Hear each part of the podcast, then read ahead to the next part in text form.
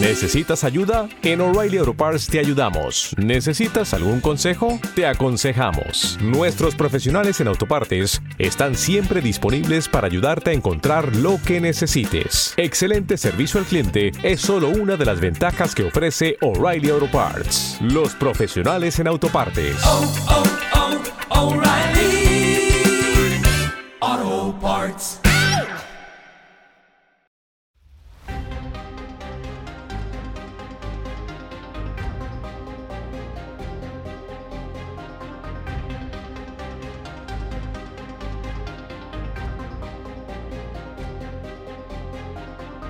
Bienvenidos a Cinema TV, un podcast de Emilcar FM. Este es el capítulo 12 y hoy es 14 de enero de 2018. Muy buenas, esto es Cinema TV, el podcast de cine y series de televisión realizado de manera aperiódica e indiscriminada por todos los miembros de Emilcar FM. En este podcast, varios de los locutores de nuestra red te van a hablar de una película o serie de televisión que hayan visto y que te quieran recomendar para que la veas o para que te evites un sufrimiento innecesario.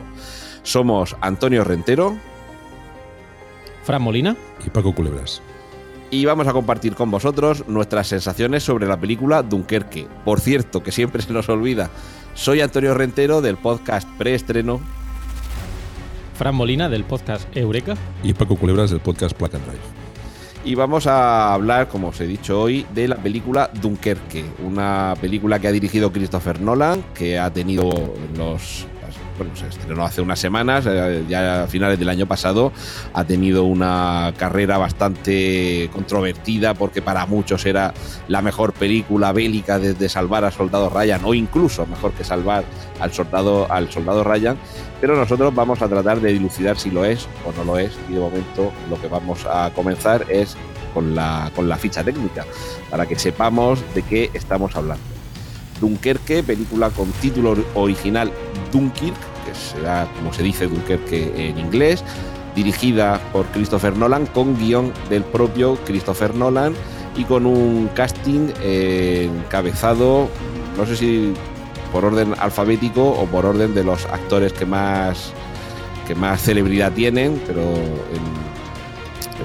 en, los papeles principales tenemos a Mark Rylance, que para entendernos es quien interpreta al, al señor que va en ese barco de recreo que parte desde, desde Reino Unido. Tenemos también a, Kenneth Branagh, que suele ser director de cine, pero también interviene en algunas películas y que en este caso es el comandante Bolton, el comandante que está en el, en el muelle de Dunkerque, de donde tienen que, que salir los, donde hay que rescatar a algunos de los marinos. Están James Darcy, está Cillian Murphy, que es seguramente uno de los personajes de los que más vamos a hablar hoy, el, el marino que inicialmente, perdón, el soldado que inicialmente está en tierra y que posteriormente eh, entra en un barco y lo rescatan. Tenemos también a un personaje habitual de las películas, perdón, a un actor habitual de las películas de Nolan, como es Tom Hardy, y que además, como suele ser habitual en las películas de Nolan, no le vemos la cara porque es el, el piloto del avión. Esos serían los, los principales, los papeles más importantes en, en los, que, en los que la atención del espectador eh, recae. Y eh, bueno, eso sería la ficha técnica, la más, la más básica, quedarnos con, con quién ha hecho esta película, en qué año, película de nacionalidad estadounidense y, y, bueno, alguna observación, compañeros, sobre, sobre la ficha técnica. Bueno, la música de Hans Ah, Zimmer, bueno, que también cierto. es bastante, bastante interesante. Y la fotografía, que si no recuerdo mal, porque ahora mismo aquí delante el dato no lo tengo, creo que era Wally Feister, el, el director de fotografía, que es además alguien que suele trabajar, eh, no, perdón, eh, Hoyte van Hoytema, Sí, que es, que es alguien que suele trabajar con. De hecho, también fue suya, si no recuerdo mal, la fotografía de Interestelar. Es decir, es alguien que lo mismo te vale para un agujero negro que para una película de la Segunda Guerra Mundial. Y así, de cuestiones así técnicas y de intérpretes, yo creo que lo más esencial lo, lo tenemos cubierto. Sí. Solo una cosita. El, el tema de la grabación eh, estaba grabada, creo que era en IMAX 70 milímetros. Tú sabes más de aspectos Sí. técnicos, ¿no? Creo que hubo un poco de controversia con eso. Sí, efectivamente. Christopher Nolan eh, eh, no es nada amigo del cine en 3D, pero sin embargo es muy amigo de utilizar las cámaras IMAX, que son eh, unas cámaras que tienen un, formato de, filmación mucho más grande que el habitual en el cine. El, el IMAX siempre pensamos en esas grandes pantallas en las que se proyectan documentales espectaculares, pero que duran apenas unos minutos y que lo grandioso es la imagen que ofrecen en pantalla, ya digo, de dimensiones gigantescas. Pero Christopher Nolan, al utilizar ese tipo de cámaras, técnicamente lo que consigue es a pesar de que en el cine la pantalla es más reducida, que lo que se muestra dentro eh, tenga mucho más detalle, mucha más amplitud de mucha más profundidad de campo. Por ejemplo, algunas de las eh, secuencias más espectaculares de, películas como las de la trilogía Batman han sido rodadas en ese formato y realmente cuando uno coge el DVD o el Blu-ray y, y ahí puede ver ese cambio de, aunque sea una pantalla más pequeña, se aprecia todavía más esa, la utilización de ese tipo de técnica. Hay algunos momentos, esto ya sería a lo mejor más complejo, pero lo, apuntamos solamente, algunos momentos de Dunkerque en los que realmente con una cámara de cine tradicional sería casi imposible conseguir que nos metamos dentro de la, de la imagen porque técnicamente no, no, es capaz de captar.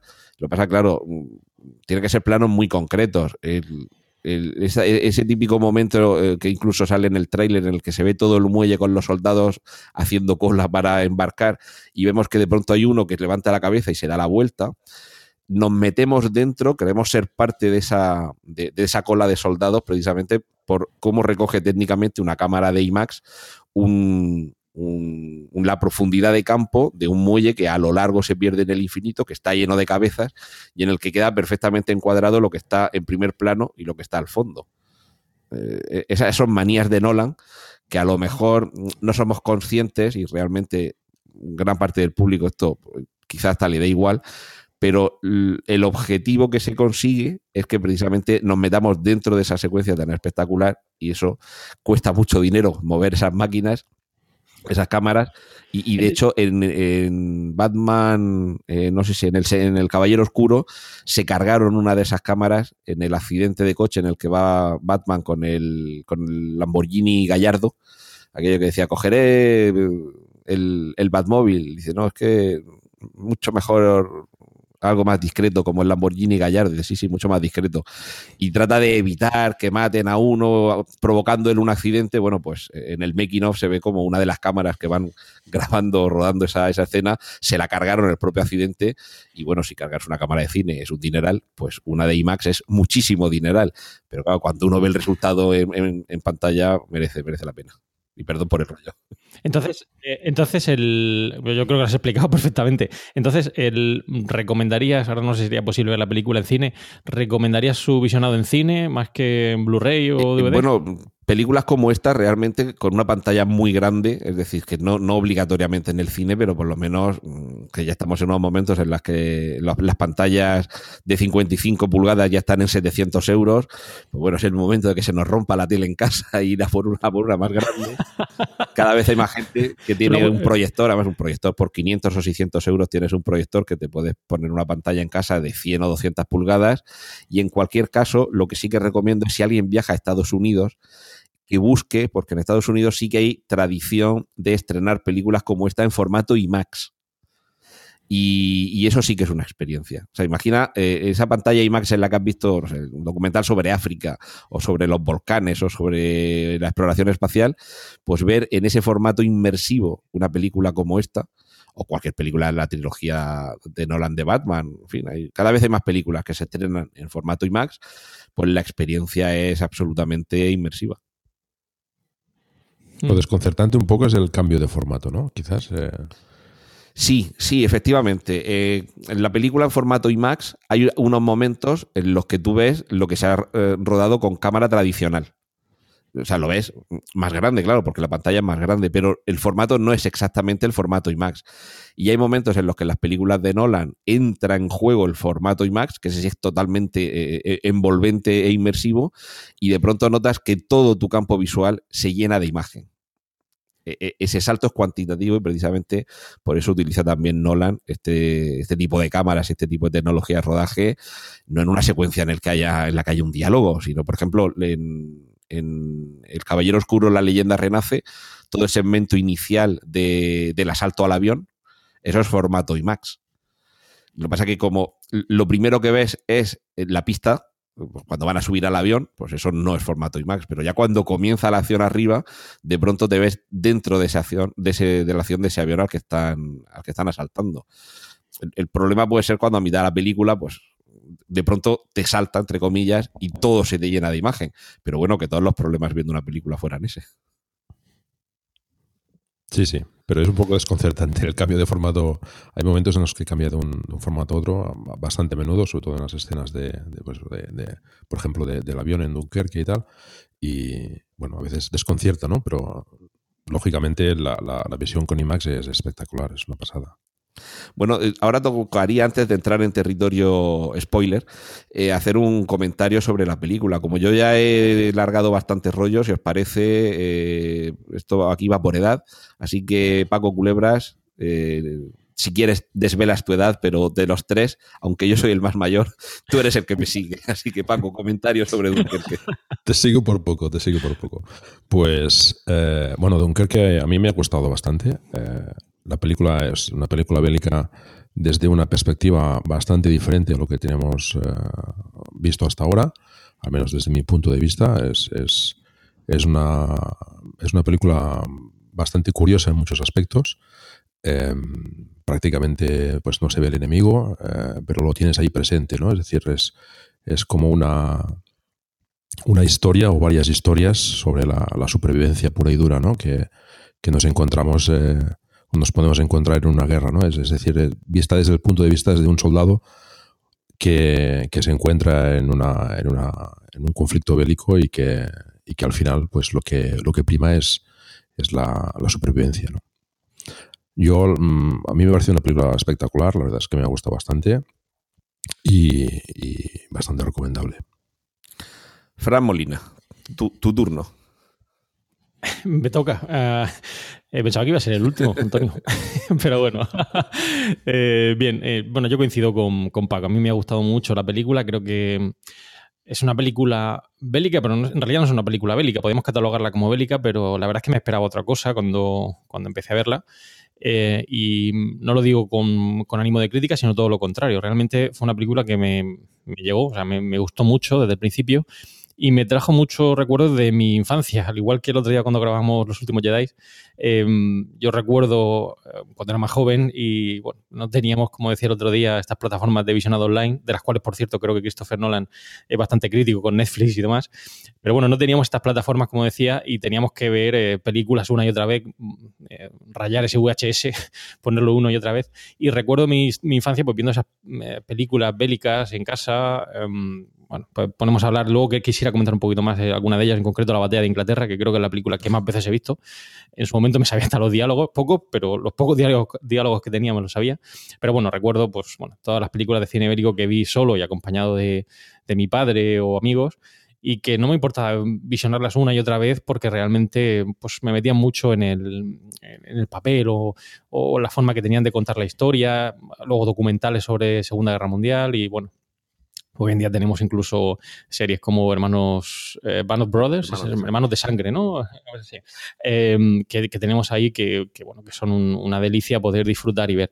Y me, ha gustado mucho por eso, porque realmente no me esperaba una película mm, de este tipo, siendo una película, como digo, entre comillas, bélica, pensaba que iba a ser algo más como un salvar al soldado Ryan. De hecho, alguna escena que aparece en los trailers o imágenes de la película, cuando aparecen en el muelle, pensaba que esto iba a ser algo así como el desembarco de Normandía, día D, pero en realidad te das cuenta que es otro tipo de película. Como decía Paco, manda a reflejar esa angustia, esa eh, necesidad por escapar, eh, por, por, huir de alguna manera y ver tan cerca el, el otro trozo de tierra y ver que no puedes llegar porque no puedes cruzarlo, etcétera.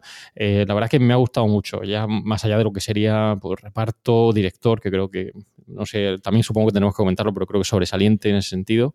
y es una película para ver más de una vez. O sea, yo recomiendo que aquellos que tengáis la oportunidad de verla, pues que no os dé miedo darle al replay y volverla a ver en una segunda ocasión porque hay muchos detalles, muchos matices, además de lo complejo que es la película en sí, por cómo se desarrolla, para verla en más de una ocasión. Así que sin duda un acierto por parte de Christopher Nolan y una recomendación que diremos al final, pero que yo aquí avanzo de lo que sería la película.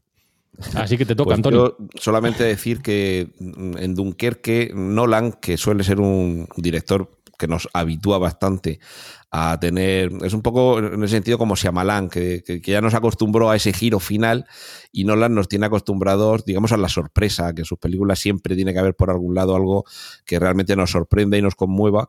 Y en este caso yo creo que con Dunkerque ha hecho su película en ese sentido más canónica, porque no realmente es una película bélica por la ambientación, pero no bélica tanto por los combates, porque efectivamente no hay mm, algo como lo que sucede en Salvar a Soldado Ryan. Pero lo que sí que hace, creo que magníficamente, es trasladarnos lo que ya estabais comentando vosotros, la angustia de estar ahí, la angustia de la espera, el enemigo que realmente en, una guerra de verdad, eh, esto es como lo que suelen decir los grandes actores sobre el cine, que en el cine el secreto es que eh, lo, lo, único que haces es esperar. Esperar a que te llamen para la prueba de vestuario, esperar a que te llamen para la prueba de luces, esperar que te llamen para rodar una escena y otra vez a tu camerino.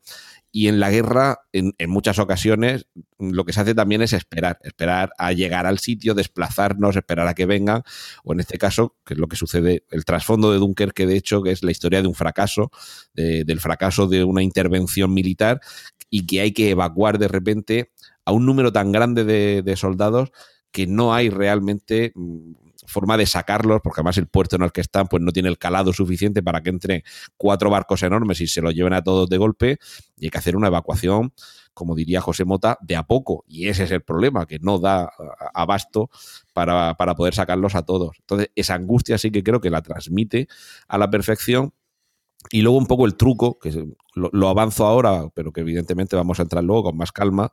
El truco en este caso de, de, Nolan, que siempre es un, como digo, un, director al que le gusta mucho manejarnos a su antojo y que todo sea como un truco de magia. Creo que en, en The Prestige, el truco final, para mí su mejor película es en la que nos enseña desde el primer momento, os voy a engañar porque queréis ser engañados si os gusta que os engañe y el truco es este. Yo os lo estoy explicando en los primeros cinco minutos pero hasta el final de la película no vais a ser realmente conscientes. Y en esta película pasa exactamente lo mismo. Te muestra una escena y debajo te pone el mar, te muestra otra escena y debajo te pone tierra, y te muestra otra escena y debajo te pone aire. Una semana, un día y una hora. Son los tres espacios físicos y temporales en los que van a transcurrir las tres subtramas que vamos a ver cómo en diversos momentos se entrecruzan. Es bueno que el espectador acuda a la película avisado de esto, porque si no puede ser realmente un poco lioso en algunos momentos. Dice, bueno, pero ¿cómo está este ahora en el barco? Si antes ha salido y por qué ahora el del avión sale y se ve y se cruza bueno, ese juego de mezclar los tres espacios temporales y los tres espacios eh, físicos es realmente donde radica el truco y donde hace Nolan suyo eh, lo que sería ese truco del mago, de, mientras estabas distraído mirando esta mano, con esta otra es con la que estoy haciendo el truco. En este caso nos lo ha explicado desde el principio, acudimos a la sala sabiéndolo y aún así nos sigue, nos sigue dejando magnetizados. O sea que, aunque solo sea por eso, digamos, como ejercicio de estilo, eh, creo que es una película que merece la pena verse. Y sobre todo para los, eh, los más enemigos de Nolan, creo que es eh, la película menos Nolan en el sentido habitual. Que ya digo que no es exactamente Shyamalan, pero parece como que siempre se guarda unas debajo de la manga. Y en este caso creo que no, que, que sí que es más honesto con nosotros. Desde el primer momento nos enseña dónde estaba la carta escondida y nos dice, bueno, pues ahora que sabéis dónde está la carta escondida, ahora la voy a barajar delante de vosotros y sentaos y disfrutad. Y bueno, pues tras esta opinión preliminar es cuando toca eh, que, entremos, que entremos en territorio spoilers. Así que llegados a este punto directamente dejamos el aviso de spoilers y a la vuelta del mismo nos despachamos a gusto. Chanquete ha muerto, Luke soy tu padre, ves con cuidado, spoilers por doquier. Bien, como, como he referido, eh, en esta película tenemos tres partes. Eh, en, el, en, guion que nos preparó eh, Fran, él hablaba de cuatro partes, pero realmente eh, hablaba de cuatro partes porque tomaba como una parte el periplo del soldado protagonista, que es con el que empezamos la acción y terminamos la acción. Fran, cuéntanos eh, la historia de este, de este muchacho y qué es lo que le pasa en la guerra de Dunkerque. Sí, efectivamente, y como comentábamos el otro día y a la hora de elaborar el guion, efectivamente son tres partes, un- una parte que sería tierra, otra que sería mar y otra que sería aire. Cada una de ellas se desarrolla en diferentes momentos temporales, que seguro que eso nos lo explica mejor ahora Antonio a la hora de enlazar las diferentes partes, porque la parte de tierra creo que tendría una duración de una semana, la parte de mar eh, um, un día y la parte de aire una hora, parece que es. Correcto. Pero para mí, el- el- lo que sería el soldado, creo que es el nexo de unión de cada una de ellas, ¿no? Porque al fin y al cabo, e- ese soldado que está ahí, eh, que para mí yo creo que es una de las mejores escenas. Por eso yo no tuve la suerte de visionarlo en cine y me, me arrepiento porque en aquel momento no pudo ser. Pero hay una escena en la que aparece el, soldado, eh, el protagonista aparece en la playa y ya saben diferentes eh, escuadrones o batallones ahí en, fila esperando para que lo rescaten de alguna manera. Esa visión en cine tiene que ser realmente espectacular. Es decir, una sensación de angustia de ver una playa enorme con, ese conjunto de soldados ahí esperando para que lo rescaten. Entonces, para mí, yo creo que ese soldado eh, efectivamente quiere escapar de alguna manera. Si hubiera podido engancharse al, al avión, si hubiera enganchado al avión, eh, si hubiera podido ir, na- ir nadando, hubiera ido nadando. Y de alguna manera es el nexo de unión. Pero efectivamente son tres secciones. Una sección que sería, una parte que sería tierra, otra que sería mar y otra que sería, que sería aire. Eh, aquí lo que podríamos hacer, eh, ya que estamos en terreno spoiler, no hay problema, podríamos ir, yo creo que ir eh, decranando cada una de esas partes, hablando por pues, lo que sería el muelle o el- la zona de mar y la zona de, de aire, eh, en lugar de ir eh, haciendo lo que hizo Nolan de manera eh, maestra de enlazar cada una de ellas, porque sería muy difícil explicar en esos tres momentos temporales cada una de ellas, si os Sí, parece. sí, perfecto. Perfecto. Entonces, ¿qué os parece? Empezamos por el- la secuencia inicial en la que aparece el soldado eh, y qué es, lo que, qué es lo que le pasa. Pues supongo que aquí ya entrará el spoiler en el problema. Eh, Paco, si te parece. Sí. Sí, sí, empezamos por tierra. Em, Pues bueno, en, en- bueno. en tierra lo que pasa, hay que explicar mínimamente que en Dunkerque, como he explicado, se produjo, se produjo un embolsamiento, es decir, quedaron aisladas las tropas aliadas en la Segunda Guerra Mundial, estaban rodeadas completamente por las fuerzas nazis y la única salida era el mar a través de Dunkerque. Eh, no vamos a entrar en esto, pero se supone que realmente eh, Hitler podía haber decantado ahí el rumbo en la Segunda Guerra Mundial, habiendo acabado, es que me parece que eran como 400.000 soldados lo que, lo que se quedaron Sí, sí. allí, y simplemente si hubiera decidido continuar en lugar de simplemente parar a sus tropas alrededor, eh, bueno, acabar con 400.000 soldados hubiera supuesto un duro golpe para los aliados. Y por cuestiones que, bueno, todavía se discuten, la cuestión es que no lo hizo. Quizá tampoco se hubiera entendido que de pronto hubiera masacrado a 400.000 soldados allí. Una cosa es invadir un país y otra cosa es acabar con 400.000 eh, con 400.000 soldados de esa forma tan sanguinaria.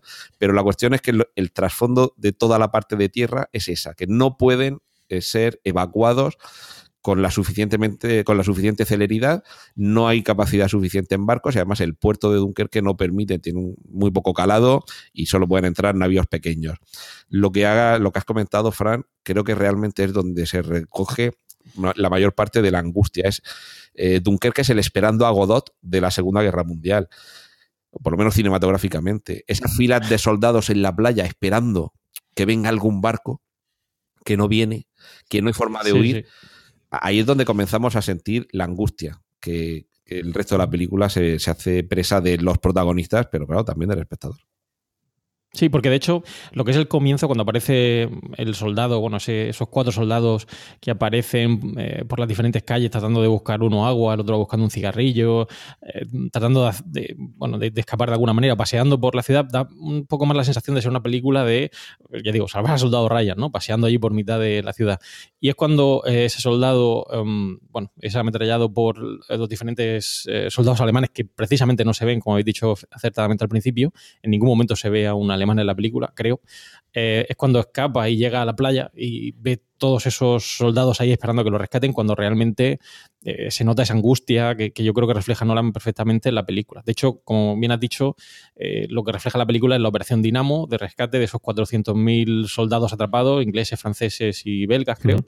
que desean escapar de alguna manera de, la presa de, ese cerco al que le había sometido uh, los nazis. Y efectivamente, probablemente sea uno de los, entre comillas, em, fracasos de, esos nazis por no haber acabado apresando a estos, a estos soldados, porque estamos hablando que son 400.000 soldados eh, que podían haber decantado el rumbo de la guerra sin ninguna duda. De hecho, en varios momentos de la película em, hacen alusión a eso, cómo eh, realmente em, lo que querían los británicos era eh, rescatar al mayor número posible de soldados porque lo que esperaban era el siguiente asalto, es decir, el asalto a Inglaterra y querían guardar sus fuerzas para ese contraataque que esperaban iba a suceder y que efectivamente ocurrió poco después. Em, así que ya digo, yo creo que esa primera escena en la que aparece el soldado huyendo, lo metrallan, es el único que llega, aparece en la playa. Em, además es bastante, quizá un, toco, un tono un poco más jocoso. Eh, quiere, no se puede decir defecar. quiere defecar. Eh, realmente esa sensación de que realmente quiere huir de allí, está ya cansado y quiere volver a casa y, ve que no puede, que hay mucha más gente esperando para, en fila para llegar a, a, la otra costa. O sea que eh, ya digo, yo creo que esa primera escena es, eh, refleja muy bien todo lo que es el resto de la película. Además, nos lo tiene que trasladar para que comprendamos la angustia de quien quiere huir de allí, para que cuando luego consigue meterse en un barco y el barco se va a pique y lo rescata, el señor con el barco de recreo dice: ¿A dónde vais? Dice: Si Inglaterra está por el otro lado. No, no, si es que vamos a Dunkerque. No, no, no, no, de ninguna manera. ¿No, ¿No os pareció el entorno de Dunkerque demasiado moderno para la época? Pues seguramente por cuestiones de producción no se podría avejentar aún más el. Sobre todo la parte del paseo marítimo, digamos. Yo me imagino que simplemente sería por cuestiones de producción, pues quitarían los cables, las antenas, las farolas y poco más. Sí, quitaron pocas cosas las, las, eh, señales de, tráfico y alguna cosilla más, pero a mí me chocó esa. esa lo, vi eh, demasiado contemporáneo, ¿no? Para, para, para la época, ¿no? Eh, o sea, demasiado moderno, digamos. ¿no? Aunque eh, me, interesé por el tema y resulta que, que no, que, Dunkerque era así, ya, era, ya era moderno en esa época y, se ajusta bastante a la realidad, ¿no? excepto algún edificio quizás se ve con, con balcones con, con, cristal y tal, pero a mí me chocó esa, esa visión demasiado, no sé, parece como si estuviese en cualquier paseo marítimo de, de, de nuestra costa, ¿no? Realmente tampoco me fijé mucho, pero vamos, eh, me imagino que también por eso es por lo que se centra luego más Nolan, tanto en el muelle, que evidentemente sería decorado, vaya a saber dónde estaría, pero seguramente ya no estaría en el mismo centro de Dunkerque por cuestiones de, producción, pero me imagino que también la complejidad de coger algo como pueda ser ese paseo marítimo de Dunkerque, decir, venga, lo vamos a avejentar todo solamente por, por producción, debe ser costosísimo y me imagino que, además más bien hecho in situ, es decir, eh, a ese nivel de detalle creo que no merece la pena ir digitalmente borrando cada, cada señal de tráfico moderna o cada cabina de teléfonos, por ejemplo, cada antena parabólica y seguramente pues recurrirían a la parte que más se pareciera a, o que más o que mejor se conservara con arreglo a como era en la época la decentaron un poquito, la avejentaron un poquito y el resto yo creo que, debe ser también decorado por facilidad de producción. Hmm. Hmm. Sí, creo que fueron 100 millones de dólares, me pareció leer el otro día, lo que fue el coste de producción de la película, o sea que estamos hablando que es un coste considerable, ¿no? Sí, pero cuanto más te puedas ahorrar en, cambiar cuatro, cuatro, ventanas y cuatro antenas, o 40. Y, ahora que comentabas, Antonio, el tema del, del, muelle, que yo creo que también es una secuencia creo que importante, porque mm, en este caso es el protagonista, a ver que no recuerdo el nombre, eh, Fionn Whitehead es el protagonista, ¿no? Ah, sí. Em, sí, ¿no? ¿Correcto, Antonio? Sí. Eh, esa primera escena del muelle cuando, que creo que Renata otro, otro tema de, angustia o desesperación cuando ven a este, después del bombardeo de los Stuka en la playa, cuando recogen al soldado em, enfermo, dos soldados, en este caso el protagonista, eh, Tommy y otro más, eh, lo cogen para llegar al barco y da la sensación de que parece que efectivamente están haciendo, bueno, por, lo menos esto es una valoración personal, una labor, em, em, no sé, eh, de buen samaritano de llevar a esa persona que está en la camilla, cuando realmente parece que lo que quieren es escapar de alguna manera, ¿no? Es decir, dice, bueno, a ver si nos hacemos pasar por eh, personal de la Cruz Roja, llegamos al barco y al mismo tiempo que lo metemos en la camilla, em, conseguimos meternos también en el barco y escapar. Es esa sensación de angustia. Van por el muelle empujando y, uno piensa, bueno, parece que quieren llevar a, esta persona, pero realmente lo que quieren es escapar de alguna manera. Eh, no sé si a vosotros os pareció eso. Obviamente, creo que quería transmitir eso el director de alguna manera, ¿no? Sí, además lo vemos, bueno, te refieres a, Cillian Murphy, que me imagino se dirá Cillian porque estos nombres así raros mm, como, como son Connery, que al final no tiene nada que ver, pero hay algunos que sí, que se pronuncian exactamente como lo haríamos en español. Eh, lo vemos huir y, de la forma más desesperada, una de ellas es esta que dices, también el hecho de que su, su, trama, su subtrama transcurra durante el periodo de una semana, nos permite ver los diversos momentos en los que va tratando de, de buscar un camino de huida como cuando se refugian en ese barco que están esperando a ver si sube la marea, a ver si flota, que luego como tiene agujeros de bala porque se están entreteniendo los nazis en hacer prácticas de tiro con él, pues por los agujeros de bala entra el agua. En fin, e, es que e, es esa desesperación, el tratar de huir de aquí a toda costa. Y, bueno, si era a toda costa es coger una camilla y llevar a alguien, mm, en fin, vale, sí, a él lo estamos salvando, pero me estoy salvando primero a mí. Sí, sí, es la sensación que me dio a mí, ¿eh? que ellos lo que intentaban era. claro, de hecho, incluso en el, barco, cuando están todos metidos en el. perdona, Paco, eh, empieza otra vez que es que se te cortaba. No, decía que mi sensación fue que eh, el, objetivo suyo era, era salvarse ellos. Es decir, al menos lo que me transmitió a mí la película es que intentaban salvarse. sí que pues aprovechaban para salvar a alguien más. De hecho, los dos protagonistas eh, en el resto de la película también se ven eh, escenas de, pues de, buen samaritano, ¿no? De, intentar ayudar a los demás, ¿no? O sea, se va, se va repitiendo esa constante, ¿no? Tanto del, de Tommy, ¿no? Del, de, este soldado eh, raso, como de, del, francés, ¿no? Que, que, se une a él después en la playa para rescatar a este soldado en la, en la arena, ¿no? Pues los dos van, van salvando también la vida a los demás en más de una ocasión y eso además precisamente el soldado este francés, el, conflicto que luego genera cuando están en el, en el, barco ese que está varado en la playa, pero están rodeados de soldados, cómo eh, tratan, en algún momento alguien tiene que salir y ponerse delante de las balas y dice, bueno, pues que salga este, que no es de los nuestros. Quiero decir que ese, ese egoísmo y ese momento en el que tú te tienes que confrontar con si por humanidad y por ayudar a otro eres capaz de hacer distingos entre quién es este otro y quiénes son esos otros. Es decir, eh, todos para mí son ajenos, pero tú eres todavía más ajeno a mí, porque vosotros sois ingleses y este es francés. Que, es como diciendo, bueno, pues si es francés, vale, su vida vale todavía menos que la mía o la de mis compañeros. Sí, de hecho, yo creo que esa escena que comentas del barco mientras lo están ametrallando efectivamente con prácticas de tiro los alemanes, yo creo que es de las pocas escenas, junto con las del barco de recreo que comentaremos ahora, en las que hay algo de diálogo, porque realmente el resto es vamos, planos aquí y allá, pero con muy poquito diálogo. Es realmente en, ese, en esa escena cuando están en el barco, eh, tratando de esperar a que la marea suba y que el, barco no quede varado y puedan salir a flote, em, cuando realmente hay, de nuevo, en este caso la angustia, pero ya reflejada desde diferentes puntos de vista, em, y creo que uno de ellos dice, bueno, es que tú no formas parte de los nuestros, pues tienes que salir ahí, que te revienten la cabeza, eh, para que nosotros podamos seguir aquí escondidos y que, salvemos el pellejo. Eso me recuerda una frase del verbolario de Rodrigo Cortés que dice chusma, entonces definición, gente pero otra gente. aquí todos somos, pero, pero vosotros sois un poquito menos que nosotros.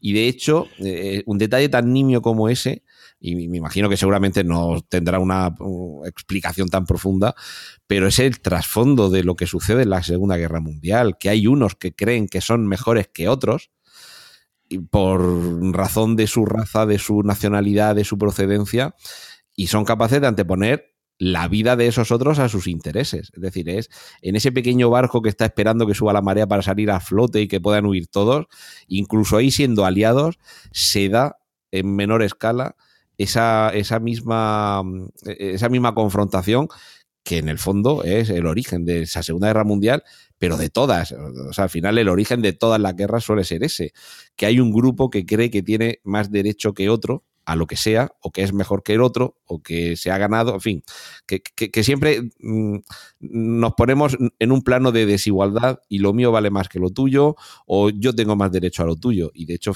pues eso, nos damos cuenta como en ese pequeño barco en el que se trata de sobrevivir, incluso ahí se da. Pero es que yo creo que si en lugar de ser francés fueran todos de Nueva York, pero uno fuera del Bronx, por ejemplo, pues le tocaría el del Bronx. Oye, no, no sabes tú que eres del Bronx, que nosotros somos de Manhattan. Bueno, en la, en la escena ya se especifica, sí. Eh, primero iba el francés, pero después iba, iba Tommy, ¿no? Es que no era de su, de su de su batallón o de su unidad, ¿no? Claro. Si, si al francés lo liquidaban, después eh, le tocaba le tocaba al otro, ¿no? Y, de hecho uno de los uno de los soldados lo explica, ¿no? Eh, que, que, la guerra es egoísmo también, ¿no? De hecho, la película no es para nada patriótica, es decir, esto no es. De hecho, el director es británico, ¿correcto, no, Tony? Sí. Eh, Christopher Es decir, no, es una película patriótica, aquí no es los ingleses contra los alemanes. O, no, realmente es que es, como hablamos, angustia y desesperación y están en el barco y, como dice Paco, primero es el francés, pero después te toca a ti, Tommy. Es decir, tú primero y después vas tú, es el orden de lista. Bueno, eso como decía también en el capítulo de Los Simpson en el que lo contrataba Hank Scorpio, decía, eh, Homer, he, construido una máquina que permite destruir a distancia un país. ¿Con quién quieres que lo probemos? ¿Con Italia o con Francia? Con Francia, no lo deja ni terminar. Y viene Hank Scorpio y dice, nadie elige nunca Italia. o sea, que, si tienes un francés de por medio siempre va a salir perdiendo. Muy bien, muy bien. Oye, pues, creo que con la parte si parece, exacto, sí.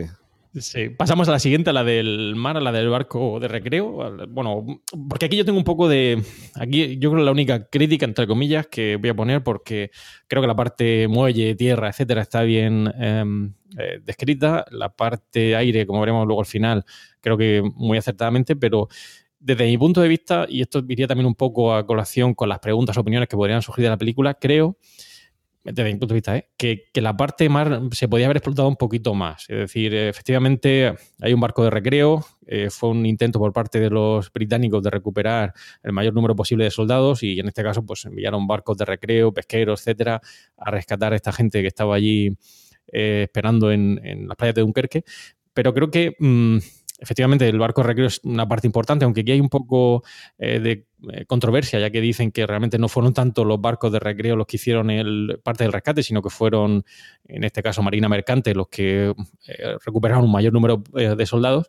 Pero creo que podrían haber hecho un poquito más de hincapié en, lo que serían la parte de eh, marítima, ¿vale? Es decir, aparecen algunos barcos, destructores, etcétera, pero eh, no sé, creo que se queda un poquito cojo en ese sentido, no sé si lo habréis visto vosotros, porque creo que hay varias escenas, aparece un torpedo, le da al barco, se hunde, pero eh, creo que ahí podían haberse explayado un poquito más. Por eso yo, mi opinión es que, o quizás se me ha hecho un poquito corta la película, yo lo hubiera añadido un poquito más y en concreto en esta, en esta parte. Sí, además esa era una de las, uno de los puntos que mencionabas en, el guion que habías preparado, Frank, que, eh, que por el metraje, que si era demasiado corta la película. Eh, yo creo que tiene la duración adecuada. Yo creo que tampoco tenemos que ir siempre esperando tres horas de cine y más en una película de guerra que tampoco tiene un ritmo tan frenético. Quiero decir que en Salvar al Soldado Ryan cambiamos mucho de escenarios. Hay momentos más tranquilos, momentos de acción, momentos de confrontación, pero no a tiro, sino entre los propios personajes. Digamos, hay más variación en, lo que está sucediendo en pantalla. Y aquí realmente, aunque tenemos tres espacios temporales y tres espacios físicos y tal, eh, me parece que es una, película eh, menos, menos movida en ese sentido. No tenemos tantos cambios de tantos escenarios y realmente yo creo que un, metraje más largo quizá habría lastrado a la película. Sí, sí, pero lo que voy, eh, perdón que interrumpa, lo que voy es que, por ejemplo, la, escena, como veremos ahora, de los Spitfire eh, volando, o sea, creo que es eh, magnífica, soberbia, se ve con un lujo de detalles increíble. A mí me hubiera gustado ver un poquito más el detalle de los barcos, es decir, em, pasan, desde mi punto de vista, demasiado rápido. Es decir, no digo añadirle una hora más, pero yo creo que unos 20-30 minutos más de recrearnos en ese componente marítimo, que efectivamente la Armada Británica está ahí, em, no sé, yo creo que hubiera añadido un poquito más. Pero bueno, esto ya para autos colores, ¿no? Como suelen decir. Pues de todas formas, es que no sé si tampoco hubo mucha batalla naval. Que quiero decir que a lo mejor es que tampoco había mucho de dónde sacar. Sí, pero no, me refiero a la batalla, sino a la recreación, porque ya digo, en concreto los Spitfire es que se ve con todo lujo de detalles el, el avión cuando están volando en formaciones, bueno, magistral, o sea, es perfecto. A mí me recordaba mucho, como decía antes, a, la batalla de Inglaterra y esa recreación de, del componente, mm, en este caso de los aviones, pero veo que la parte marítima yo creo que a lo mejor podían haber hecho un poquito más de detalle, ¿no? Es decir, se ve una pasarela, se ve cómo entran en, em, a través de las cotillas, pero poquito más, ¿no? Es decir, el barco de recreo sí que lo vemos desde un montón de ángulos y creo que es importante que se le dé peso a eso, pero yo me hubiera gustado esos 15, 20 minutos más eh, de película. Pero bueno, no sé. No de tiros, ¿eh? no, no, no de pegar tiros. Yo estoy totalmente de desacuerdo contigo, Fran. Yo creo que la parte marítima se, se, se ve bastante en la película. Sí, eh, la verdad es que sí, es muy buen chiste. Eh, em, durante la mayor parte de la película, básicamente es mar y, aire, es, es, la mayor parte de la película. Yo creo que, que se, se, transmite. A mí me parece que la parte marítima está, está bastante bien representada. De hecho, es la parte más importante de la película para mí.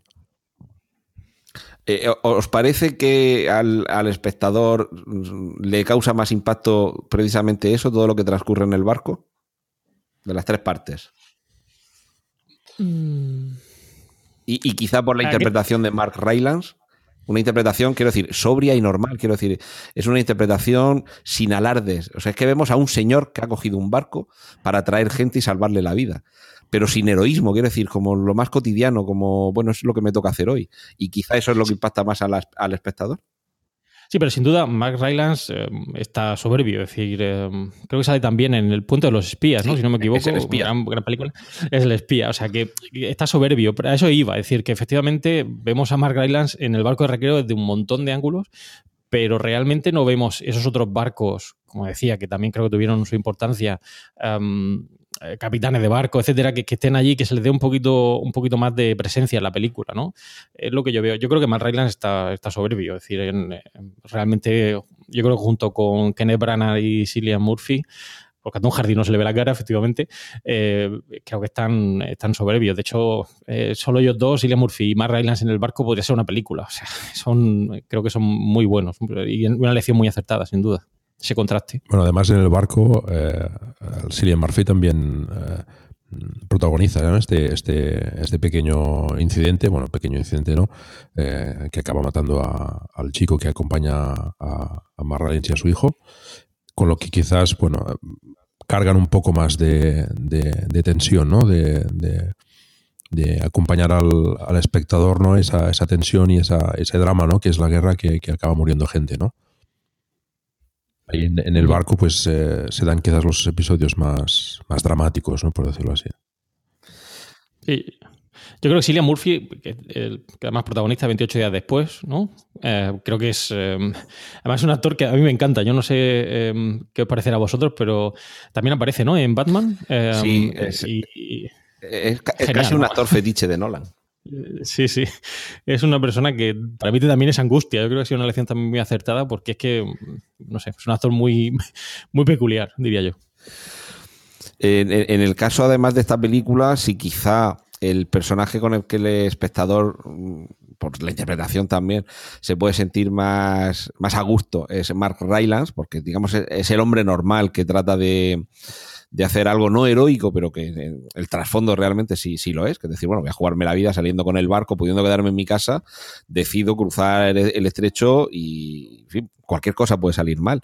Pero realmente el personaje de, de en realidad creo que se pronuncia Killian, pero bueno, Cillian Murphy, em, se supone que es el que nos debe, por un lado, producir más eh, que sea más fácil que nos identifiquemos con él. Quiero decir, ninguno queremos estar ahí en, una situación tan complicada y al principio se nos ha mostrado la, angustia que siente, pero claro, llega un momento en el que a lo que nos mueve es a la compasión cuando en el barco tiene lugar, el, bueno, esto ya estábamos en territorio spoiler, cuando accidentalmente mata al, que al chico que se cuela, eh, que ese sí que quiere ser algo, quiere hacer algo heroico y precisamente muere de una forma muy tonta, es eh, en ese barco, creo yo que por eso, por la historia más importante de las tres, o la más relevante, si no importante, tenemos eh, eh, ese choque, ese, perdón, ese choque entre los tres tipos de heroísmo.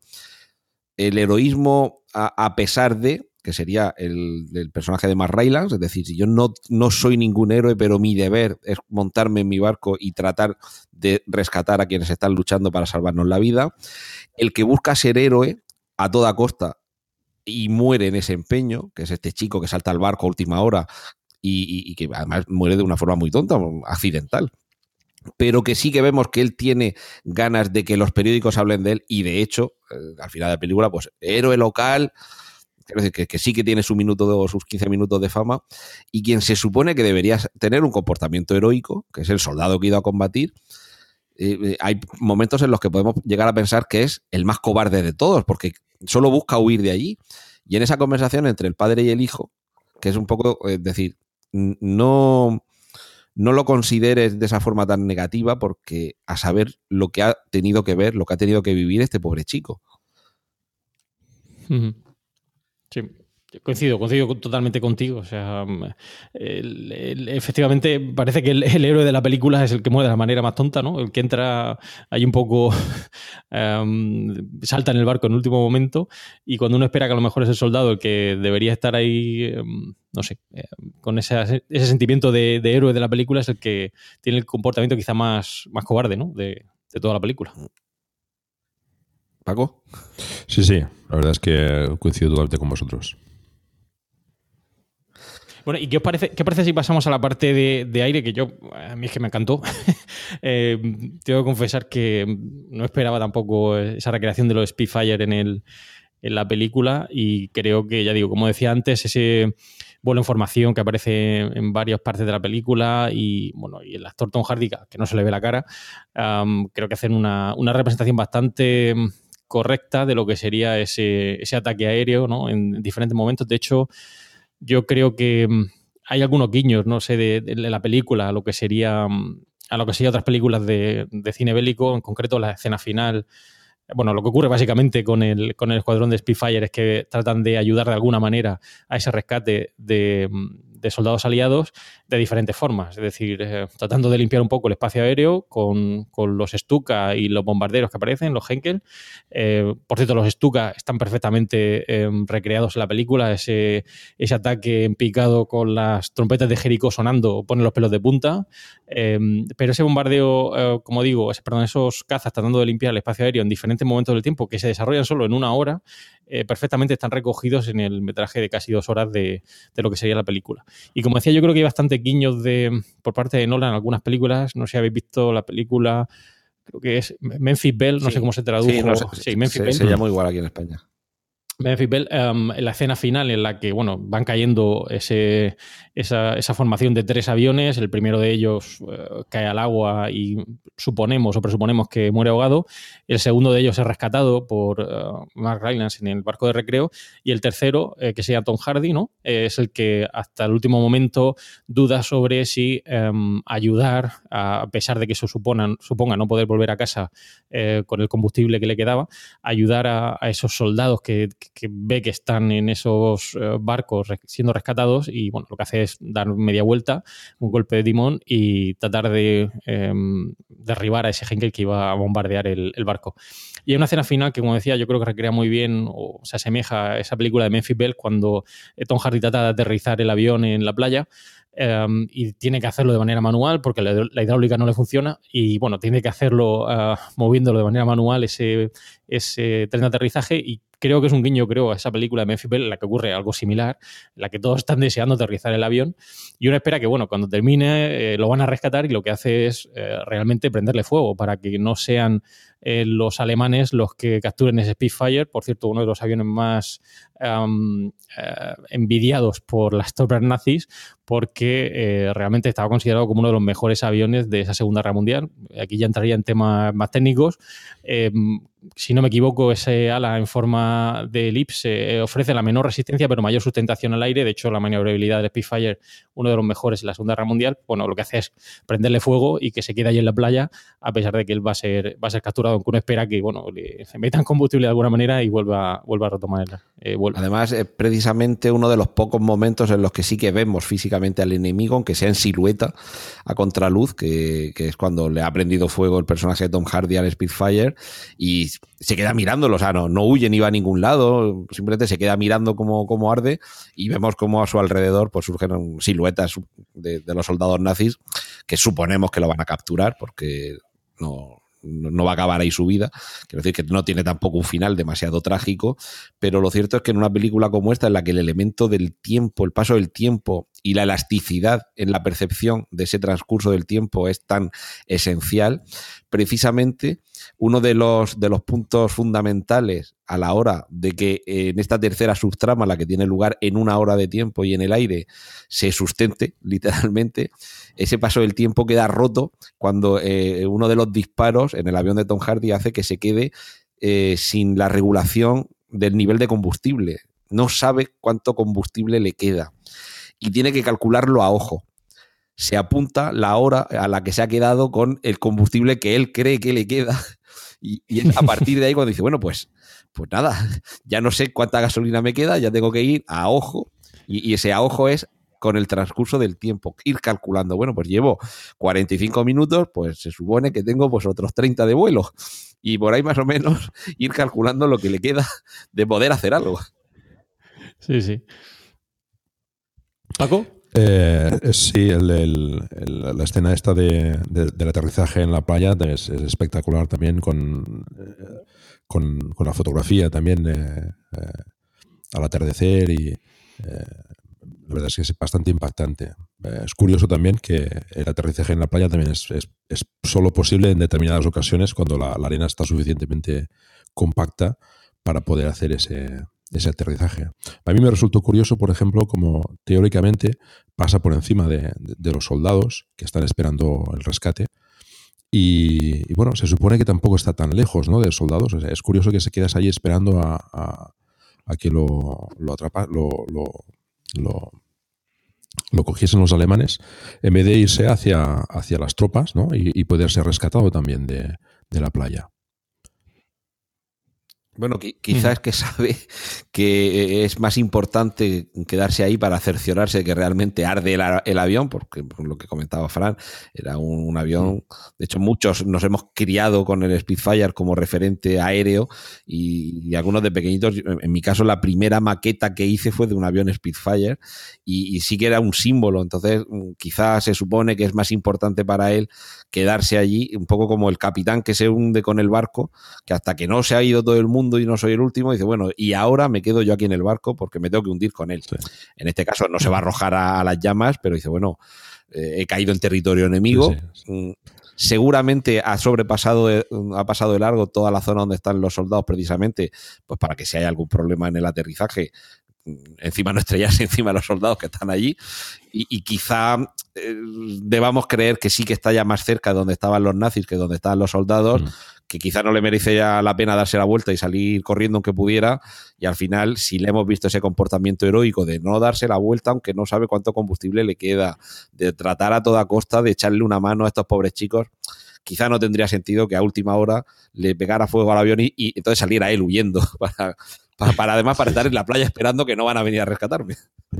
Sí, además yo creo que guarda también cierta analogía con el personaje de Kenneth Branagh, que también se queda en el muelle y efectivamente no, no se va, o sea que yo creo que queda, se queda junto con, con su avión y el, Kenneth Branagh se queda en el muelle a pesar de que sabe que lo van a capturar, ¿no? Pero efectivamente yo creo que también hay un componente ahí de no, no querer eh, dañar aún más eh, las tropas aliadas y bueno, aterriza. Y como dice Paco, quizás un poco una licencia del director porque el aterrizaje en playa no es sencillo, por lo menos tal y como lo plantea efectivamente bueno, pues, eh, queda un poco más apartado y es capturado por los alemanes. Y como decía Antonio, creo que es el único momento donde aparecen las tropas alemanas, mm, en este caso capturando al personaje, porque de alguna manera tenían que aparecer, ¿no? Bueno, eh, lo digo, llevamos ya casi una hora, 52 minutos, y, algunos teníais eh, que, ir, teníais un tiempo tasado, y todavía nos quedan unas cuantas cuestiones aquí en el guion que tratar. vamos a ver si, si somos capaces de hacerlo de una forma más o menos rápida, porque el segundo punto que tenemos aquí, eh, comparación con otras películas bélicas de la Segunda Guerra Mundial. Esto ya da para un podcast en sí. no, sé si acaso que nos metamos con las otras, que creo que podemos responderlas más rápidamente. Y punto sobre la dirección. ¿Qué os parece el trabajo de Christopher Nolan en Dunkerque? A mí me parece espectacular el, trabajo de, Nolan. Yo creo que transmite bastante fielmente todo lo que aconteció y, cómo lo vivieron las diferentes partes, ¿no? Los soldados en, tierra, mar y aire. Además, acompaña. perdón, pero no hemos, tampoco sale en el guion, pero eh, también me, gustaría destacar la música, ¿no?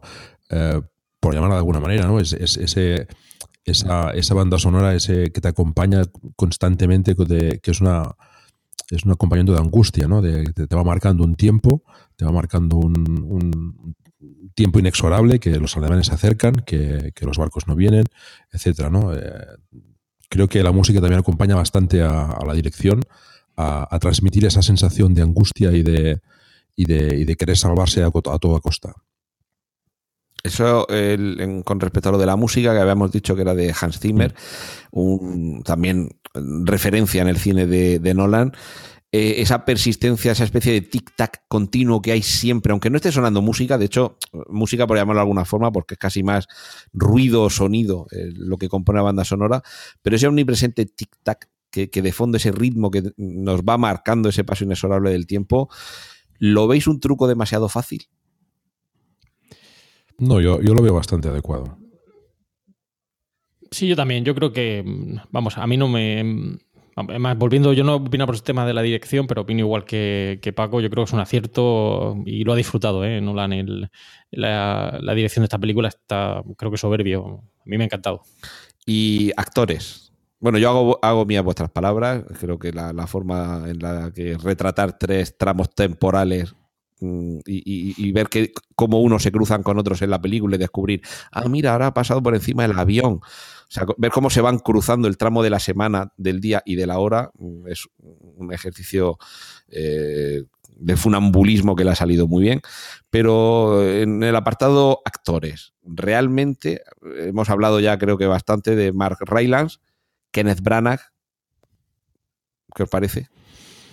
Bueno, los actores son bastante, bueno, estos dos, Kenneth y, y y, también Cillian Murphy y Tom Hardy, son estupendos actores. A mí me parece que, me parece que lo hacen bastante bien. A mí, mm, yo creo que es más destacable la, la, interpretación de los actores jóvenes, que precisamente Nolan eh, quiso contratar gente joven porque parece ser que en, la batalla real de Dunkerque la mayoría de soldados allí eran, eran gente joven. Y, además que algunos de ellos creo que, no sé si es la primera película que, protagonizan. Mm, a mí me parecen bastante destacables estos, eh, tanto el de, el de Tommy, ¿no? el, soldado este que, aparece al principio de la película, eh, como el del hijo también de, de, de en el barco, eh, Tom Glynn, creo que se llama. A mí me parecen bastante destacables las, las, actuaciones. Tampoco hay una que destaque en, creo que son historias bastante dispersas, ¿no? Y que tampoco atrapan demasiado al espectador una historia concreta, ¿no? quizá precisamente se buscaba, excepto con el hijo del que va en el barco, que ahora si acaso nos detenemos unos segundillos sobre él, quizá también se buscaba el que fueran unos actores que no fueran especialmente reconocibles y que además entre ellos, eh, vamos, yo, yo los confundo a todos, ¿vale? Para mí son todos prácticamente iguales e intercambiables, pero que quizá también se buscaba eso, que nos diéramos cuenta de que la juventud eh, así en forma genérica de Inglaterra estaba allí metida, se estaban mm, mm, jugando la vida y, de una forma un poco abstracta, ¿no? Como no, no, queriéndole poner nombres, sino estaban nuestros jóvenes, nuestros chicos estaban allí. Y de hecho, son físicamente son todos muy bastante parecidos. Eh, tú ves Salvar al Soldado Ryan, y a lo mejor no te acuerdas de todos los actores, ni de todos sus nombres, ni de todos los nombres de los personajes, pero tienen muy claros que hay distintos tipos de soldados. Puedes ver uno más delgado, el rubio, el pelirrojo, el fuerte, y aquí los ves todos prácticamente iguales.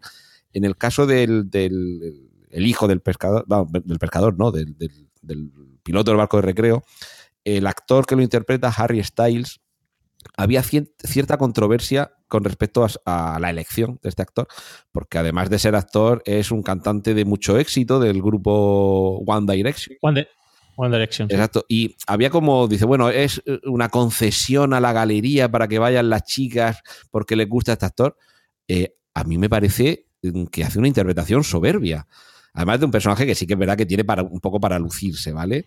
Es un personaje que no es que sea una, subtrama ni un arco de, evolución del personaje demasiado exagerado, pero sí que realmente tiene elementos para lucirse y lo hace bastante bien. Y bueno, y aparte, que un chico muy guapo, quiero decir, que, tenemos que romper también una lanza a favor de que haya actores guapos y actrices guapas en las películas, que no te lo, o sea, que te llame la atención, que te quedes con la cara de alguien. Y, yo iba también un poco con la prevención de decir, bueno, vamos a ver el guapetón del cantante, qué es lo que hace, y realmente me sorprendió gratamente. Sí, yo, coincido. Eh, creo que es Harry Styles lo, borda, creo también hace, para, no ser un experto en la materia, creo que creo que hace un, vamos, actúa perfectamente, hace un, su personaje lo borda, lo hace muy bien. Y, lo que decíais antes en cuanto a la elección de, actores, yo creo que ha sido muy acertada, eh, y creo que lo comentaba también antes Antonio, creo que porque realmente lo que no quiere el director es que nos eh, centremos en los personajes per se, es decir, es más en la situación, ¿no? Eh, obviamente aquí tenemos pesos pesados como podía ser Kenneth Branagh o de alguna manera también Cillian Murphy, pero son pasando un poco de manera, mm, un poco, los toca un poquito de lado, ¿no? Realmente lo importante es la escena, la situación em, y yo creo que en este sentido creo que la elección de actores ha sido correcta. A mí, como decía antes, eh, Murphy o Killian Murphy, como se pronuncia, creo que es un, actor que transmite eso desde de, todos sus eh, personajes. Quizás está un poco encasillado en ese sentido, creo, eh, pero transmite esa sensación de angustia y agobio que ya transmitió en su momento con 28 días después. y Kenneth Branagh, bueno, está, está soberbio. La única crítica que también he podido leer algo por ahí es em, la ausencia de personajes femeninos en la película. De hecho, creo que solo aparecen algún personal de, mm, eh, de Cruz Roja, pero me parece muy poquito, ¿no? Y quizás alguna crítica que ha habido por ahí eh, y tiene sentido también, ¿no? También tuvieron un peso importante. Por ejemplo, si veis la batalla de Inglaterra, se nota perfectamente la importancia que tuvieron en su momento muchas mujeres en, diferentes terrenos. Y, aquí, pues, quizá no, no se ha tomado no se ha tenido en consideración. Es que aquí a lo mejor entraríamos en el último punto que teníamos eh, para tratar. Vamos, los que tenemos en el guion, podemos incluir algunos nuevos si queréis, pero es el de ajuste de la ficción a la realidad. Es que realmente en el frente de Dunkerque, en el frente, seguramente no había ninguna mujer. Las únicas mujeres que En el barco, las enfermeras, eh, seguramente sí, y alguna, pero, pero combatiendo es que no habría ninguna mujer. Que por cierto, alguna enfermera creo que era, no sé si era la sobrina de, de Nolan o, o algo así. Bueno, bueno, tampoco nos regodemos en el nepotismo. sí, pero yo creo que es a lo que, lo que comentaba antes con la escena o con la, parte de la sección de, Mar. Eh, obviamente, y coincido con Antonio, quizá no había tantas eh, mujeres en ese momento, en esa situación, pero bueno, se les podía haber dado un poquito más de presencia en la película, ¿no? Y en lugar de pasar de lado, que yo creo que solo una enfermera se le ve y dice dos palabras y poco más, ¿no? Eh, quizá haberle dado un poquito más de peso porque bueno, también eh, tuvieron parte de, de, alguna manera, ¿no? Eh, ya digo, yo he leído alguna crítica al respecto de la película, más allá de las críticas que puede haber en relación a, Christopher Nolan, que aquí hay para gustos colores, eh, pero creo que bueno, un poquito más de peso le podía haber dado. Lo que pasa es que quizá ahí se incurriría en un, en un error de, falsear, entre comillas, la historia. Quiero decir, en el programa Apolo está muy bien, y de hecho es de justicia que hay una película como Hidden Figures, que no recuerdo aquí en España cómo se tituló, está sobre el, grupo de mujeres, que además eran negras, que calculaban las órbitas y hacían los cálculos matemáticos complejos en el programa espacial y además estaban discriminadas primero por ser mujeres y segundo por ser negras en los años 60 en Estados Unidos. Entonces es muy de justicia que se haga esa película, pero es que si la película la hacemos sobre eh, quién iba en el Apolo y en el Apolo 11 y que se quedó uno en órbita y dos bajaron a la Tierra, es que por mucho que nos empeñemos, no podemos meter ni a una mujer, ni a un negro, ni a un niño, ni a un cojo, ni a uno, de, ni a uno de Murcia, porque no estaban.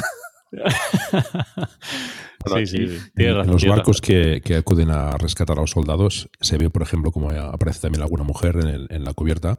Quizás en la, en la, trama esta del barco con, con, con Marlene, pues eh, quizás eh, en vez de pues, en vez, del el chico que, los acompaña, pues a lo mejor podía haberlos acompañado una mujer y, tomar más protagonismo. Pero bueno, esto ya son decisiones que...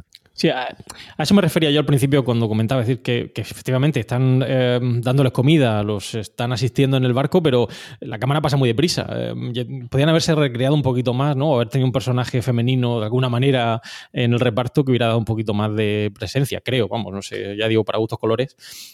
pero esas escenas en el barco es que pasan, en relación al resto, desde mi punto de vista, muy deprisa. Creo que se podían haber. seguramente, bueno, para empezar, es que yo creo que Nolan eh, no es un director de mujeres. Eh, o sea, en el sentido de que Almodóvar nos puede presentar una historia que todo el peso recae sobre una mujer y no nos extraña en absoluto porque es un gran director de actores, pero en concreto de actrices.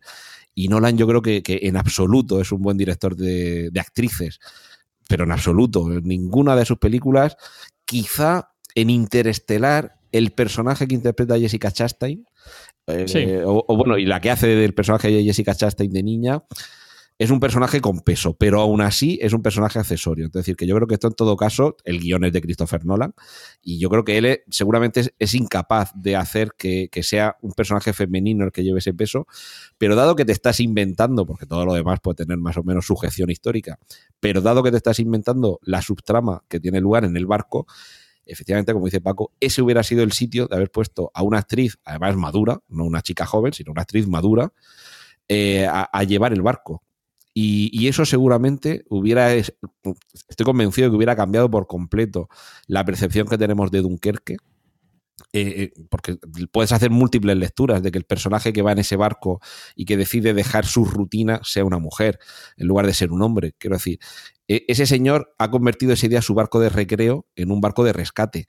Pero que eso lo haga una mujer, y además que lo haga en la Inglaterra de los años 40, seguramente hubiera tenido un peso en la historia y en la trascendencia de la trama completamente distinto. La única pena es que nos hubiéramos quedado sin la gran interpretación de Mark Rylance. Sí. Y bueno, por ir, por ir terminando, esto ya os lo dejo a vosotros dos y sobre todo Paco, que, has estado más callado. Comparación de Dunkerque con otras películas bélicas de la Segunda Guerra Mundial.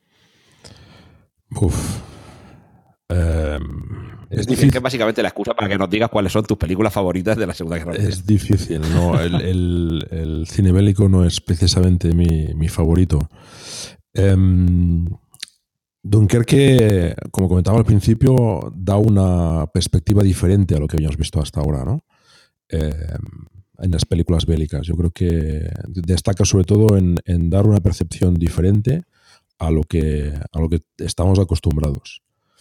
Em, a mí me es difícil ahora mismo compararlo con otras películas, ¿no? Yo creo que, que, no es comparable, ¿no? Es decir, son, son, es una película totalmente diferente a, lo visto hasta ahora, menos por, por mi parte, y que, y que es difícil de, de poder comparar con, con, otras.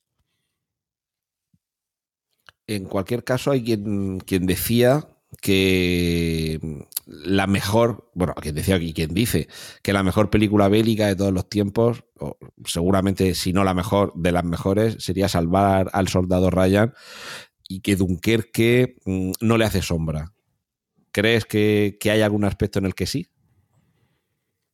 Bueno, yo creo que, que en el aspecto de, de trasladar al espectador la, la la, angustia de, de, sobrevivir, yo creo que, sí que sería mejor Dunkerque. Que, que lo que hace Spielberg en, eh, en, los primeros 15 o 20 minutos con mucho ruido, lo hace Nolan en, media hora sin tanto ruido.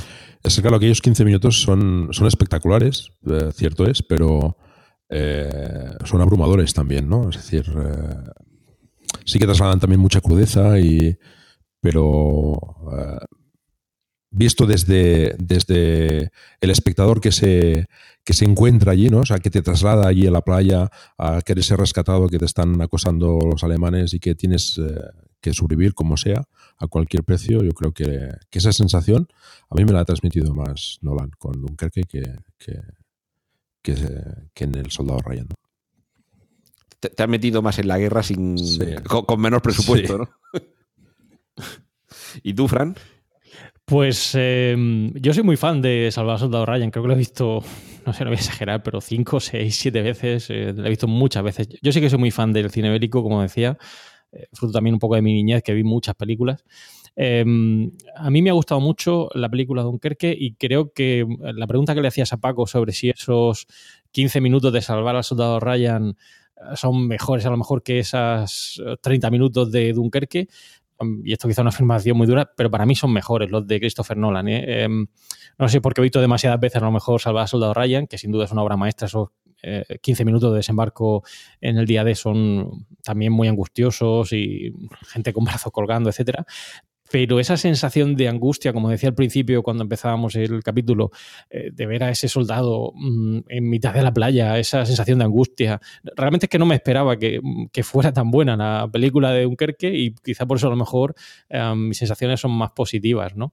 Em, en cuanto a la comparación con otras películas bélicas de la Segunda Guerra Mundial, que le preguntabas a Paco, ah, aquí como decía, podíamos ah, hacer seis podcasts más, ¿no? O sea, estar seis capítulos hablando porque yo también tengo aquí muchas, digamos, fetiche, películas que me encantan. pero, pero bueno, yo, recomendaría, digamos, la continuación, o lo que para mí sería la continuación de esta película y que he mencionado antes, que sería La Batalla de Inglaterra. No sé si la habéis visto.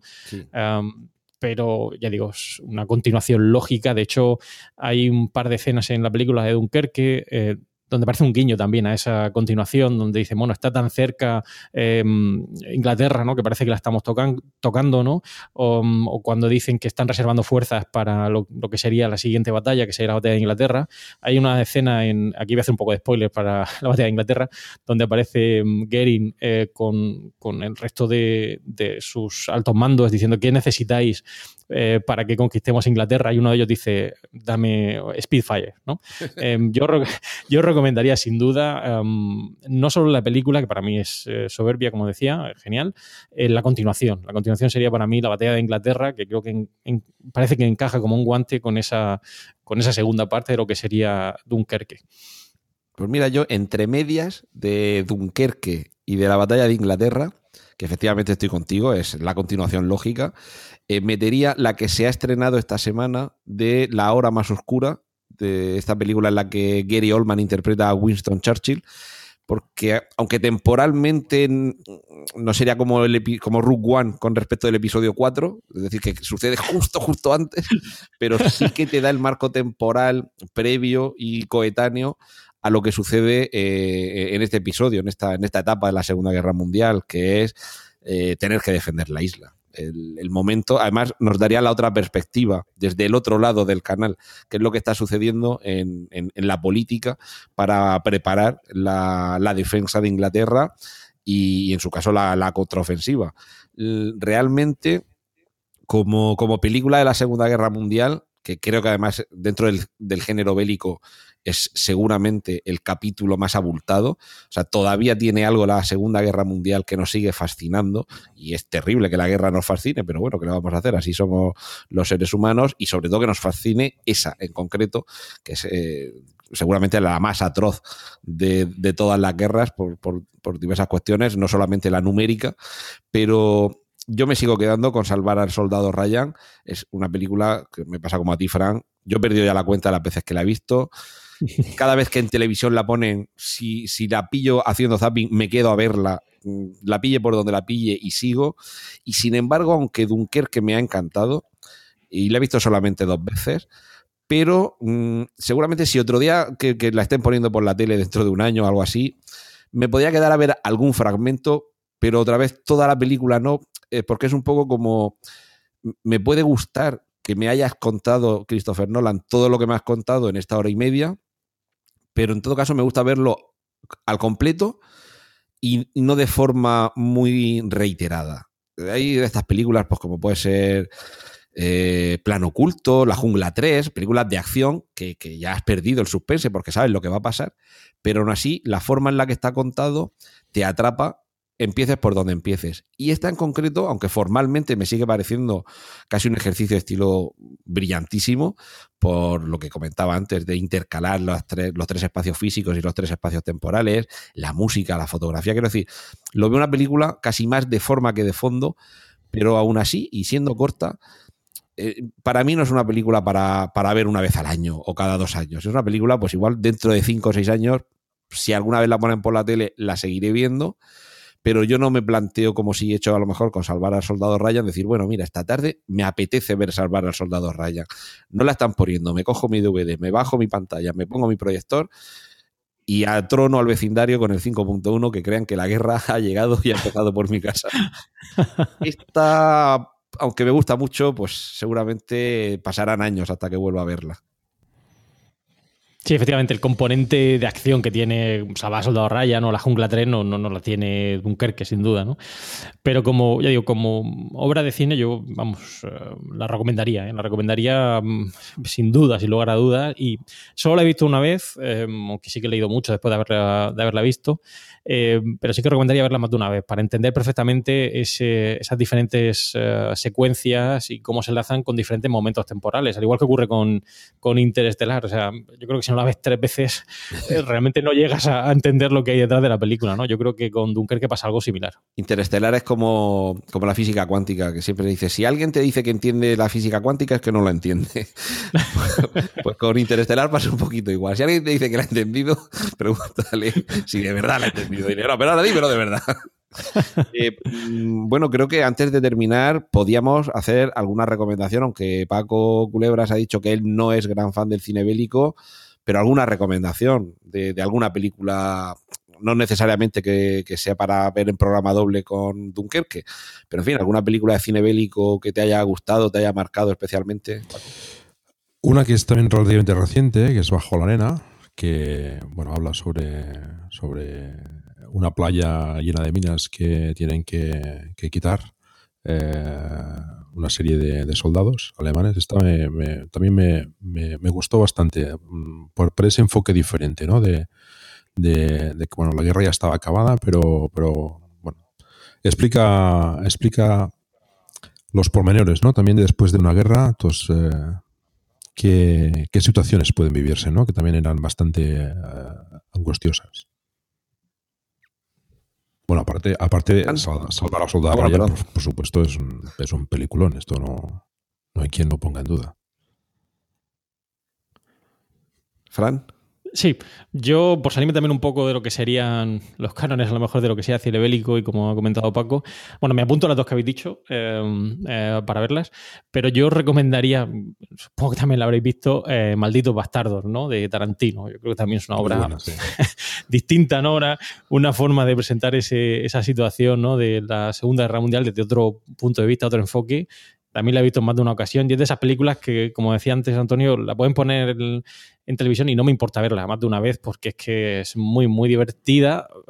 Y he hablado de diversión, de hablar de la Segunda Guerra Mundial y es, eh, parece un poco humor negro, ¿no? Pero, pero es que es una película, yo creo que genial. O sea que yo recomendaría a Maldito Bastardo, sin duda, por cambiar un poco el tercio. Yo es que no puedo con ella. No, no te gusta. Aparte, aparte de la licencia de matar a Hitler, ya hemos dicho que estamos en territorio spoiler, ¿eh?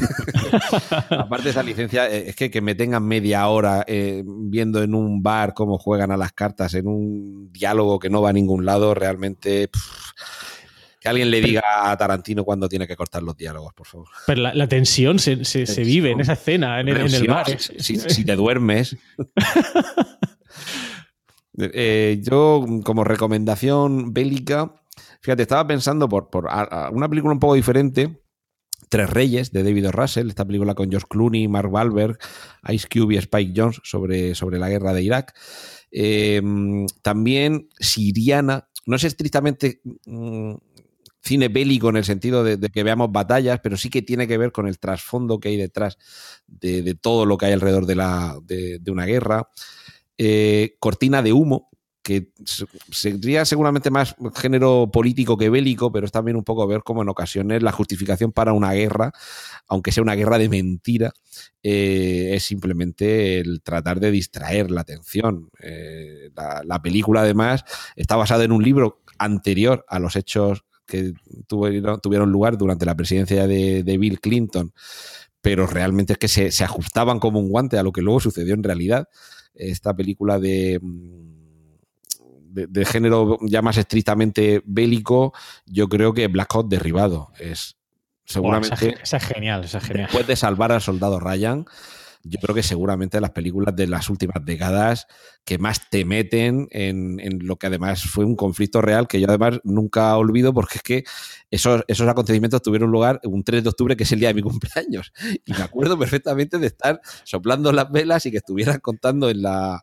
en las noticias, pues bueno, pues un helicóptero derribado en Mogadiscio, los, los soldados están atrapados, o sea, que, me acuerdo, tengo esa, esa, esa memoria. Y, y por recomendar una de cine clásico, eh, que yo creo que todos hemos visto y que también, porque ya la ponen menos en televisión, pero no nos cansamos también de verla, eh, La Gran Evasión. Creo que es también de, Segunda Guerra Mundial, creo que es un, un clásico. Sí, sí cine bélico en el sentido en el que está ambientada en una guerra, pero realmente no hay ninguna, ninguna batalla. Y luego buscando los efectos que tiene una guerra, eh, el pianista. Desoladora, Roman Polanski hace un, trabajo magnífico, pero sobre todo Adrien Brody, la transmisión de la angustia y del dolor de alguien que, cómo va buscándose la vida tratando de sobrevivir, y ese momento en el que toca el piano sin tocarlo, solamente con las manos, eh, bueno, es sencillamente estremecedor. También tenemos que darnos cuenta de que, la, guerra en el cine suele ser muy espectacular y nos da mucho subidón estas escenas que estamos comentando y de estas películas que estamos recomendando, pero la guerra es dolor y dolor de, de quienes lo pierden todo y tienen que afrontar los momentos más duros de su vida simplemente para llegar con el corazón latiendo al día siguiente. Yo aprovecho también para recomendar Das Boot, el submarino, también me gustó bastante. Recrea también bastante la tensión eh, en un espacio tan, tan pequeño y, pasando tantas calamidades y, en fin. Eh, el estar en un sitio cerrado, pendiente de, del exterior de las, los torpedos, de los eh, de los de los enemigos, pues bueno, también a mí me parece que también transmite esa angustia ¿no? y esa tensión de, la guerra.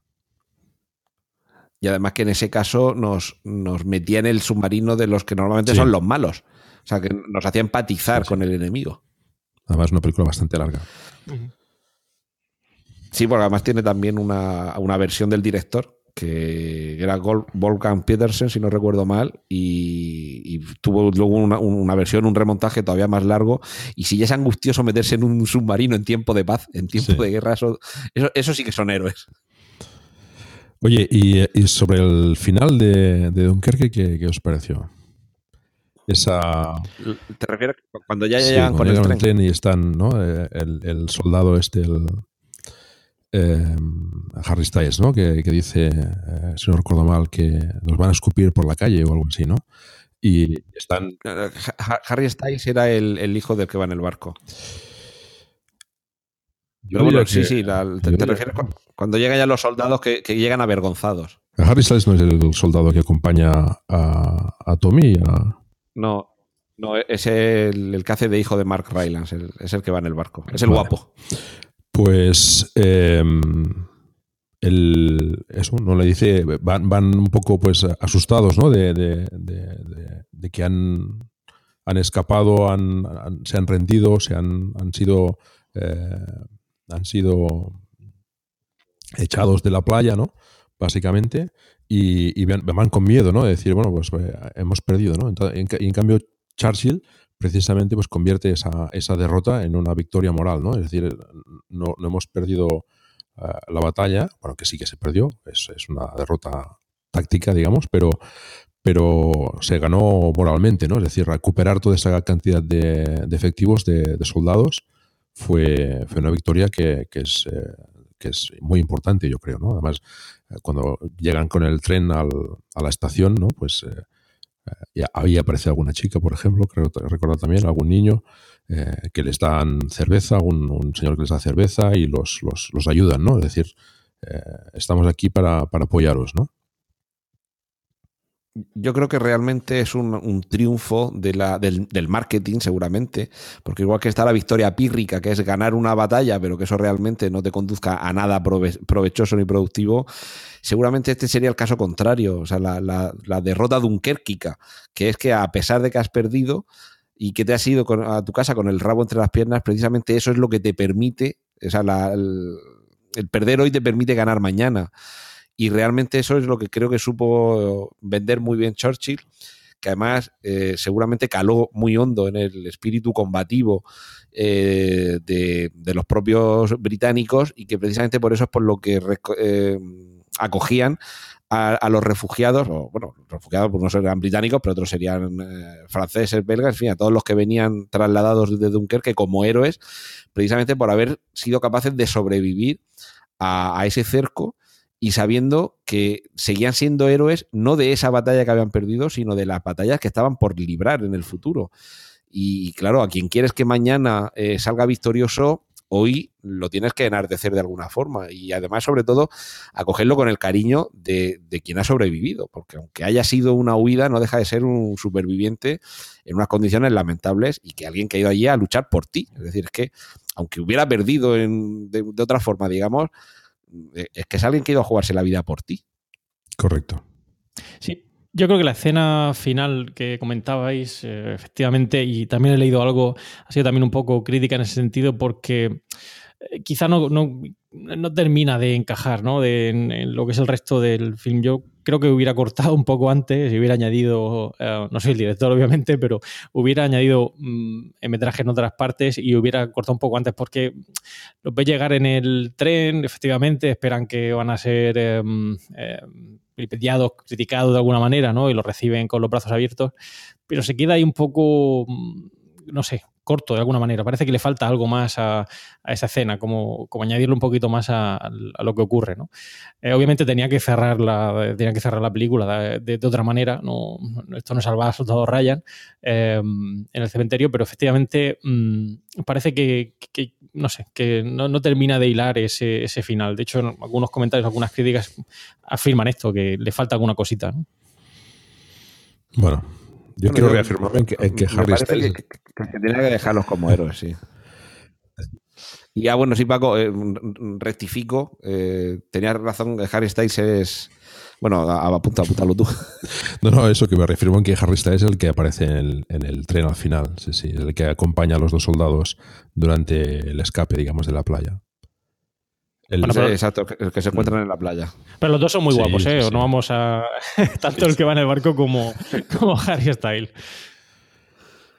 Eh, bueno, por ir, por ir terminando, mm, quizá esta pregunta sea ya más retórica que otra cosa, pero ¿recomendamos Dunkerque a nuestros oyentes?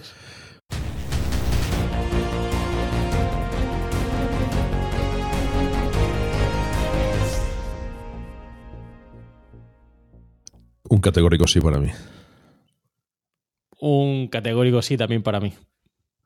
Pues yo también la recomiendo mm, sin, dejar de recomendar otras, pero me parece que sí que merece mucho la pena ver Dunkerque. Y no sé, momento para algún, algún añadido de, última hora, Paco. No, yo creo que le hemos dado un repaso bastante correcto a, a la película. Para mí es una película espectacular, muy bien explicada y y que transmite lo que Nolan creo que pretendía, ¿no? Es la angustia y el escape de, todos estos soldados en la playa. Recomiendo, recomiendo la película sin, sin, dudarlo. Yo sí, yo añadir un, simplemente una, que lo he disfrutado muchísimo eh, compartiendo con vosotros este capítulo de Cinemas de V, eh, que me gustaría que nos emplazáramos para ver algunas de las otras que hemos comentado aquí o para comentarlas, porque creo que hay aquí repertorio de películas bélicas de Segunda Guerra Mundial que hemos visto y que podríamos opinar. Y luego, en tercer lugar, agradecer estar con vosotros dos. Yo creo que dos de las voces con más presencia en Emilcar FM eh, sois unos grandes locutores y podcaster y ahí, ahí tenéis vuestro público. Yo soy fiel seguidor de vuestros podcasts. Así que muchas gracias a los dos. Pues eh, muchas gracias. El placer es mío estar con vosotros aquí, por supuesto. Por cierto, aprovecho ya que estamos aquí los dos, uno que tiene que ver eh, en Eureka, nos va demostrando, Frank, los progresos que van haciendo algunas marcas que van mm, labrando el terreno para, la, para el curso de la historia y Paco que con Plug and, a, ver, a ver si no me confundo con Plug and Drive, no Plug and Play que dije una vez, con Plug and Drive nos vas contando lo, que sucede con el futuro de, y el presente del coche eléctrico. Yo dejo ahí lo de que hablemos algún día de Tucker, un hombre y su sueño, por ejemplo. Bueno, pues. Yo me apunto a lo que haga falta, como vosotros dos, ¿eh? Sin problema. Pues, pues si queréis añadir algo más y si no, vamos despidiendo. No, por mi parte vamos despidiendo porque yo creo que Fran va ya con el tiempo. Sí, un poquito justo. Hoy hablando además de una película que tiene el tiempo tan importante, teníamos que tener estas, eh, estas, presiones del, reloj. Así que bueno, pues por mi parte también, bueno, decir que me lo he pasado fenomenal, que, se me ha hecho súper corto y que me hubiera gustado que lo hubiéramos tenido en vez de una hora y media, dos horas y media, pero también hay que pensar en la, en la paz de nuestros oyentes. Así que con esto hemos llegado al final del podcast de hoy. Nos despedimos. Desde aquí, Antonio Rentero de Preestreno. Fran Molina de Eureka. Y Paco Culebras de and Drive. Gracias por el tiempo que habéis dedicado a escucharnos y esperamos que os haya resultado entretenido. Tenéis toda la información y enlaces de este episodio en emilcar.fm, donde esperamos vuestros comentarios. Un saludo y hasta la próxima entrega de Cinema TV.